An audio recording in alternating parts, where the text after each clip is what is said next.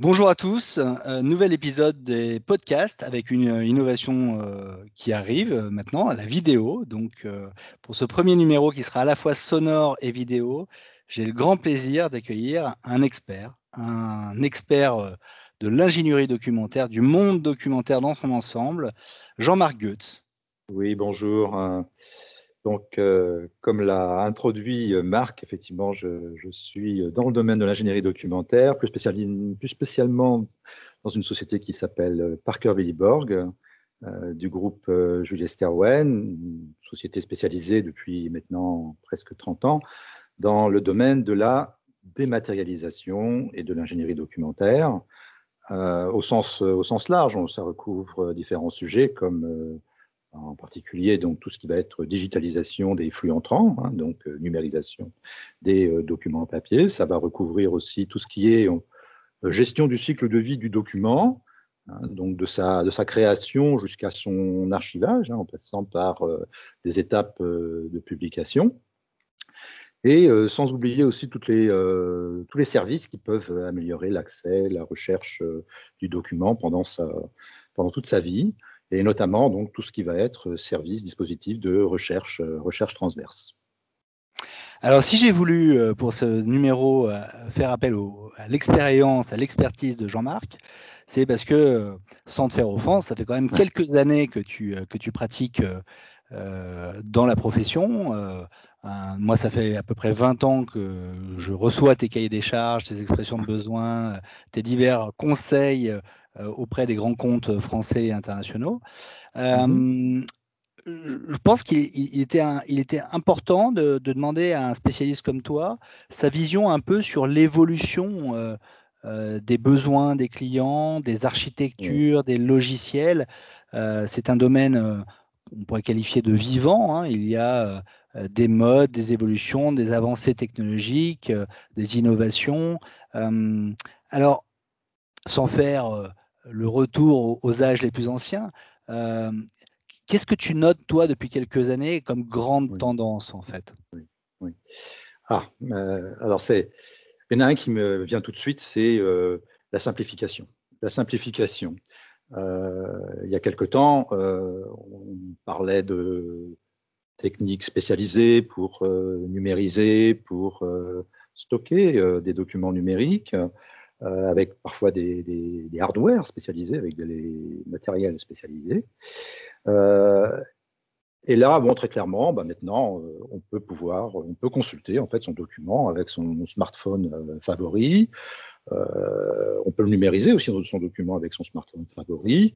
Euh, on peut accéder aux services euh, de, stockage, de gestion du document bah, au travers de ses applications, au travers de sa euh, suite bureautique favorite. Tout cela, c'est quand même largement démocratisé et je dirais même banalisé. On a aussi simplifié. On a aussi simplifié, on va dire, tout ce qui va être organisation documentaire. Euh, quand on parlait d'organisation documentaire numérique, euh, il fallait absolument euh, définir un thésaurus avec plein de termes euh, qu'on n'utilisait jamais, hein, d'ailleurs. Mmh. Bah, Aujourd'hui, euh, ce sont des gestes très simples. Ce sont des gestes très simples pour pouvoir enregistrer, stocker des documents. Il faut que ça puisse se faire euh, en quelques secondes, en quelques clics, avec euh, peut-être le renseignement de deux, trois index, euh, tags maximum, pour pouvoir euh, bien décrire le document qu'on enregistre.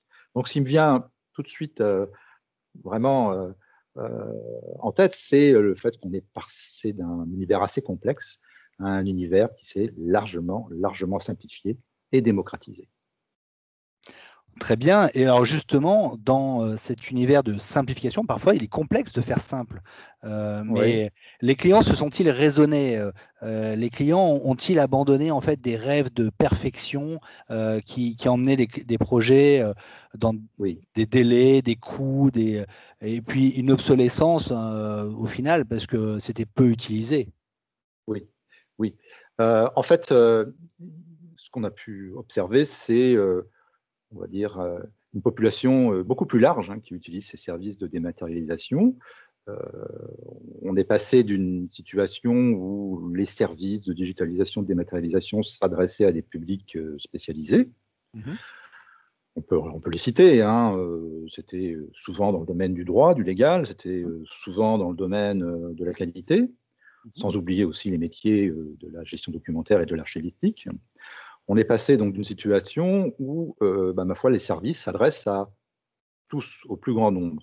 Ceux qui utilisent très fréquemment, qui produisent très fréquemment des documents, mais ceux qui les consultent aussi de manière très occasionnelle et pour, euh, et pour une acceptation du document qui est euh, très large, hein, euh, document numérique qui peut être un document à valeur, à valeur légale, à valeur probante, comme le contrat, mais ça peut être aussi le mail de service, ça peut être aussi la facture, véritablement le document dans toutes ses acceptations. OK.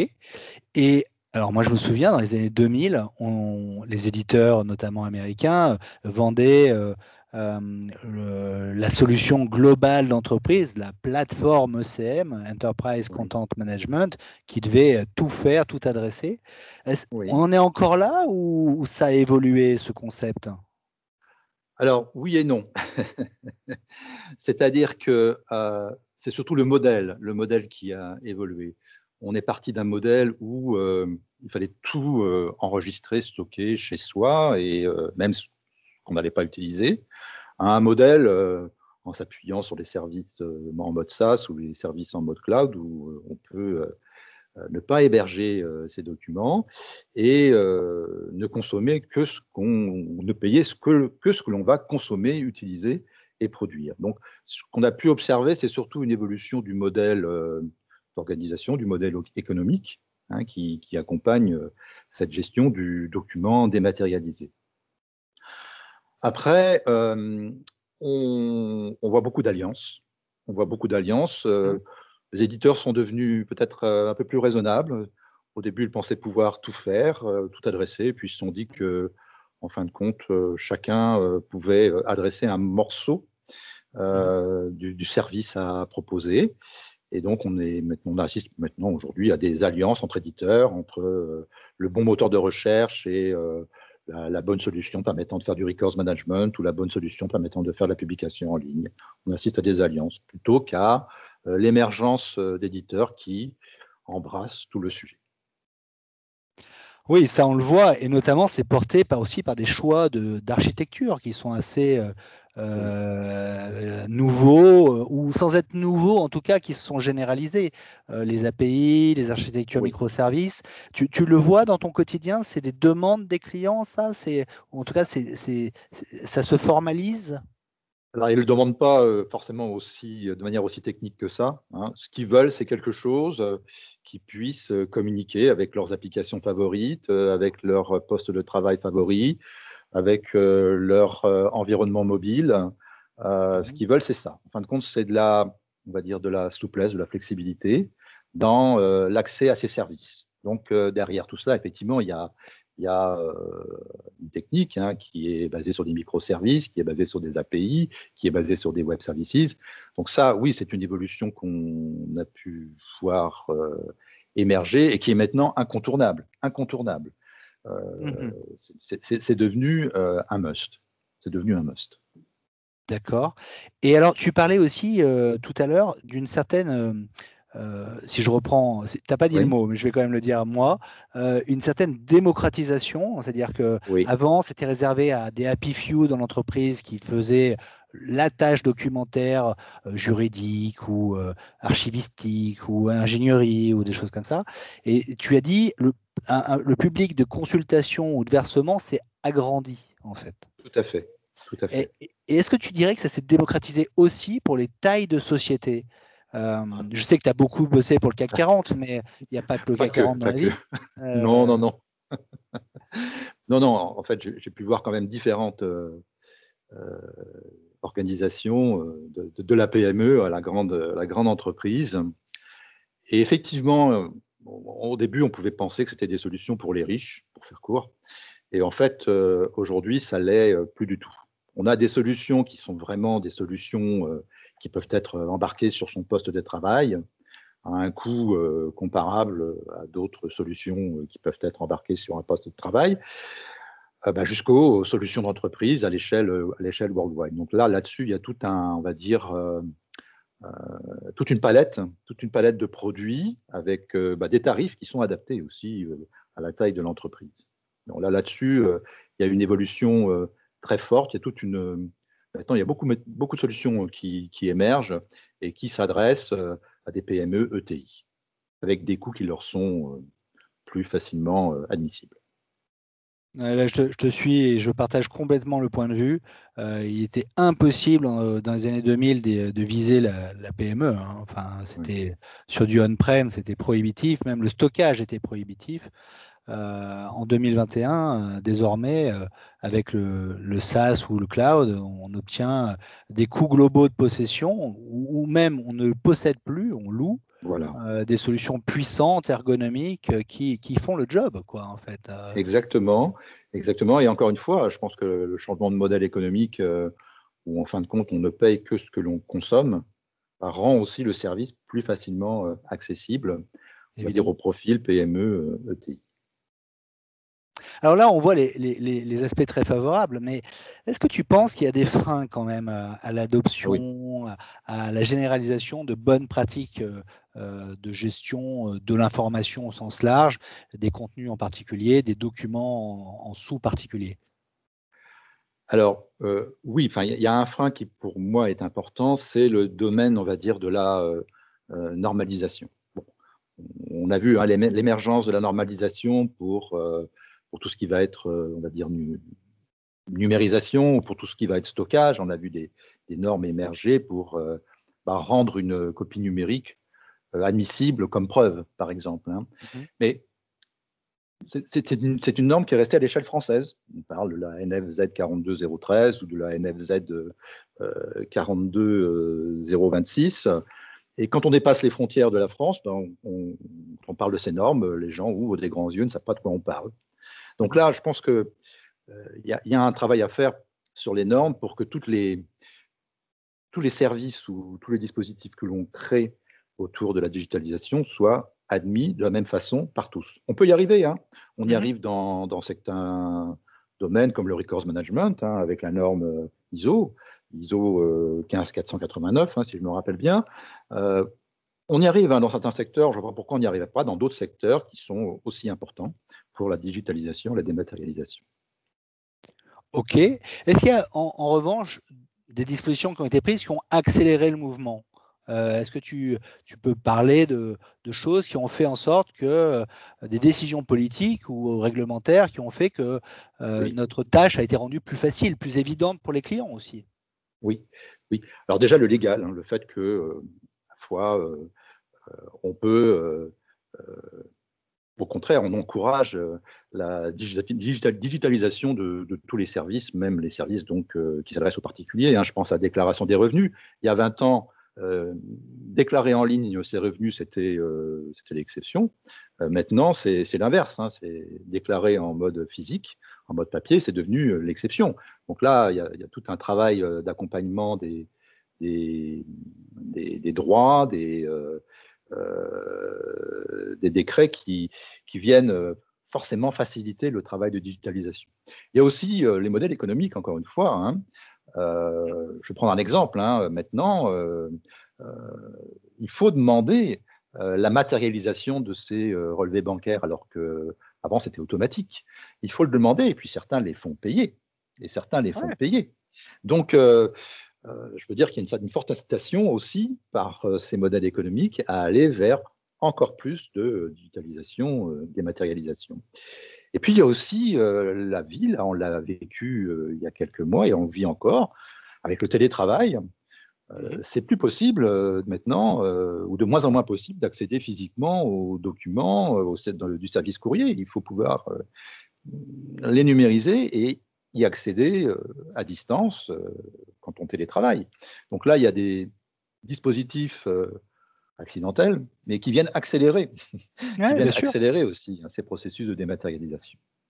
Ah bah, je pense que c'est une évidence, vu le nombre d'appels qu'on a reçus de, sociétés qui n'avaient pas prévu dans leur plan de continuité d'activité de ne plus accéder pendant de longues périodes à leur, à leur back-office, à leur salle courrier, à leurs archives physiques. Euh, c'est sûr que là, c'est un accélérateur impromptu Oui. voilà. Est-ce que, est que tu penses que, les, par exemple, le règlement EIDAS, chasse signature électronique ou, ou ce genre de choses a, été de nature aussi à donner un cadre plus explicite, plus légal, et donc du coup a, eu tendance à vaincre les dernières réticences en fait de, des utilisateurs et des sociétés? Oui, très clairement, très clairement. Hein. ça, ça, rentre dans ce, ce, travail de, on va dire, de normalisation, de standardisation des opérations qui accompagnent la dématérialisation, y compris donc euh, tout ce qui va accompagner la signature électronique euh, dans les actes de notariat, par exemple, ou autres. Euh, mhm. c'est devenu, c'est devenu admis mhm. et largement répandu, largement répandu, largement répandu. Les tendances que tu vois actuellement, l'année 2021 débute, est encore jeune. Euh, sur quoi ton cabinet est le plus sollicité à l'heure actuelle Alors, les clients? Oui. Alors, euh, en fait, euh, on assiste à un mouvement de rapprochement là, de, du monde de la donnée et du monde du document. Ok. en fait, pendant très longtemps, on disait oui, alors le monde du, document numérique, c'est spécifique parce que les documents ne sont pas toujours structurés, parce qu'on on gère des, énormes volumes. Et puis d'un autre côté, le monde de la donnée se disait, euh, oui, on gère aussi des volumes euh, importants, moins importants que les vôtres, mais nous, on s'intéresse euh, aux données très structurées, très organisées. Donc, c'était deux mondes qui se parlaient pas. Mm-hmm. Et puis aujourd'hui, on constate quoi? On constate l'émergence avec le big data, que bah, du côté de la donnée, on gère des volumes qui sont très souvent bien plus importants que les documents. On gère des données qui ne sont pas du tout structurées, hein, qui viennent euh, d'Internet, qui viennent des consultations dans les réseaux, qui ne sont pas du tout structurées. Mmh on se dit, mais au fait, euh, dans le document, on gère aussi de la donnée, hein, des tags, des index, des métadonnées, c'est quoi? Ben, Ce sont des données. Mmh hein? Et donc, euh, on se dit, mais rapprochons ces deux mondes. Rapprochons ces deux mondes. Et donc là, on assiste à effectivement à une certaine convergence des organisations de l'information, des solutions, Mmh pour pouvoir euh, gérer à la fois le monde du document numérique et le monde de la donnée numérique. Ça, c'est la grande, c'est la grande euh, tendance. L'autre tendance, c'est, euh, oui, encore une fois, c'est de se dire, on va urbaniser. C'est-à-dire que le document numérique, c'est c'est pas forcément les mêmes entrepôts, les mêmes services, les mêmes fonctionnalités aux différentes étapes de, euh, de, sa vie. Et donc là, il faut pouvoir gérer euh, les solutions qui sont bien adaptées pour un accès très large euh, auprès d'un public nombreux, différentes de solutions qui s'adressent plus spécifiquement à une population plus réduite, notamment dans le domaine de l'archivage numérique. Donc on assiste aussi donc à cette volonté d'avoir une palette de solutions adaptées en fonction des étapes du cycle de vie alors, moi, je suis un peu intéressé. Tu sais que je, traîne euh, de plus en plus dans le domaine du tiers archivage numérique à valeur probante, de la démat de factures. Donc, vois-tu une certaine euh, pression ou un certain engouement des clients pour ces sujets ou pas plus que d'habitude au final? Est-ce que finalement les échéances 2023-2025 sont, sont, encore loin dans les têtes des clients ou au contraire euh, sont très actuelles? Ah, elles sont très actuelles et, encore une fois, euh, l'événement de la pandémie euh, a donné un sacré coup d'accélérateur aux opérations de dématérialisation des factures euh, entrantes, aux opérations de, qui font appel aux tiers archiveurs à valeur probante. Hein. Là-dessus, on, en est absolument, absolument convaincu. Et le fait aussi que bah, ces solutions rentrent dans un cadre réglementaire notamment euh, le cadre réglementaire lié à la protection euh, des données personnelles, que ces mhm. solutions rentrent aussi dans un cadre euh, plus normatif concernant la sécurité, mhm. et qui les rend donc, on va dire, moins vulnérables par rapport à des, attaques classiques ou des cyberattaques. Ok. Une dernière question, la question sortie du chapeau. Est-ce que est-ce que tu as des clients qui, euh, qui sont sensibles au lieu d'hébergement de leurs data, de leurs euh, documents euh, Et est-ce que solution GAFAM ou pas, c'est un problème pour eux? Alors, oui. je vais même dire la plupart de mes clients sont sensibles à l'hébergement et à la localisation de l'hébergement. Euh, parce que, alors pour différentes raisons, parce qu'ils traitent de la donnée euh, qu'ils veulent surtout pas voir euh, partagée et exposée à la concurrence, parce qu'ils sont aussi très soucieux de pouvoir respecter ces normes, ces, ces, règles européennes ou mondiales concernant la protection des données personnelles ou la sécurité. Donc, j'ai des clients qui me disent, mais avec quel hébergeur vous allez travailler? euh, Est-ce que cet hébergeur se situe dans euh, la zone de l'Union européenne? Euh, Est-ce que cet hébergeur est conforme à la GDPR et depuis combien de temps? Oui, oui, ce sont des questions qui, interviennent le, très fréquemment. Je dirais que c'est même la majorité des clients qui me posent ces questions. Bon, écoute Jean-Marc, euh, je, viens de faire le tour des questions, et des thèmes qu'on voulait voir avec toi. Est-ce que tu as un thème que tu n'as pas euh, encore évoqué et que tu aimerais euh, donner pour nos auditeurs pour cette fin d'entretien? Je dirais que aller vers la dématérialisation, la digitalisation, parce que maintenant c'est simple. Et comme disent nos amis anglo-saxons, simple is beautiful. Alors allez-y et on sera là évidemment pour vous aider à y aller. Ah, je, je, plus sois, euh, Jean-Marc. ça n'a jamais été aussi simple et aussi euh, peu cher de réussir des projets de dématérialisation. Euh, c'est normal que ça se démocratise, c'est normal que votre société pense à en lancer un. il sera de toute façon tellement plus successful pour un budget tellement inférieur à celui d'un CRM ou d'un ERP qu'il faut y aller. Voilà. On est d'accord. Écoutez, je vous remercie tous pour votre attention. Merci Jean-Marc encore d'avoir euh, partagé ces, euh, constats, ces idées, euh,